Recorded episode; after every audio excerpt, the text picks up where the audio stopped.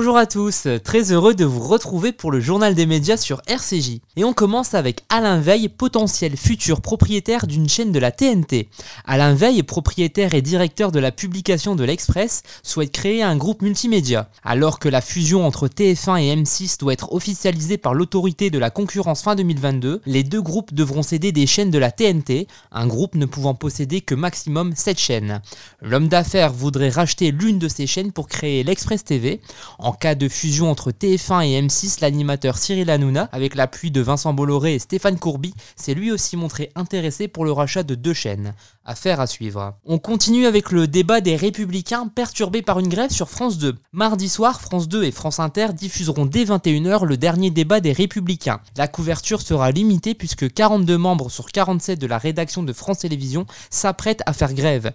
En cause, la rédaction numérique de France Info dénonce un manque de moyens humains au vu de la charge de travail de plus en plus forte ces derniers mois.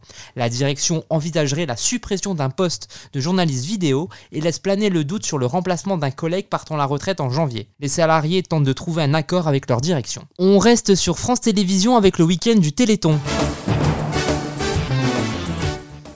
Vendredi dès 18h45, France 2 lancera la 35e édition du Téléthon. Nagui et Sophie Davant ouvriront le bal en compagnie du chanteur soprano, parrain de cette édition. La première heure sera ponctuée par la présence de Louane, Kenji Girac, Patrick Fiori et Matt Pokora, parrain l'année dernière. Dès 21h05, France 3 programmera les visages de France Télévisions Faites le Téléthon. Sophie Davant et Cyril Ferraud animeront l'événement. Des reportages seront diffusés où des personnalités, chanteurs, comédiens ou des visages de France Télévisions sont allés à la rencontre d'enfants atteints de maladies rares. Le lendemain, le samedi 4 décembre, France 2 consacrera toute sa journée au Téléthon avec dès 6h30 un télématin spécial suivi de plusieurs programmes où les animateurs de France Télévisions se relayeront.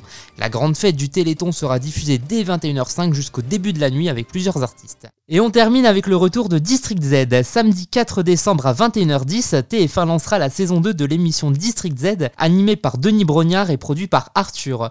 Dans ce programme, 5 personnalités ont pour objectif de récupérer un maximum de lingots d'or avant la fin de la nuit au profit d'associations caritatives. Ils s'aventureront dans le District Z en tentant de gagner plusieurs épreuves. Ils devront se méfier des zombies qui vont tout faire pour les empêcher de gagner. Selon Denis Brognard, les zombies seront plus agressifs et plus nombreux. Il détaille également les nouvelles De nouvelles épreuves, on partira dans l'univers de l'Égypte ancienne avec la crypte de Méroé, cette sorcière égyptienne.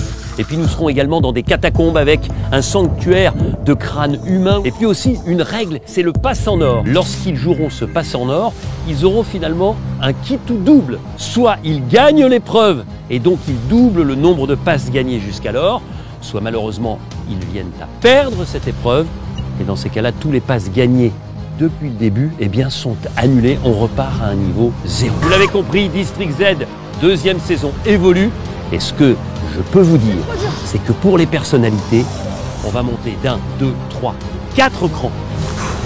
Bienvenue dans District Z Reloaded. Merci de nous avoir écoutés et à très bientôt pour une nouvelle chronique média sur RCJ.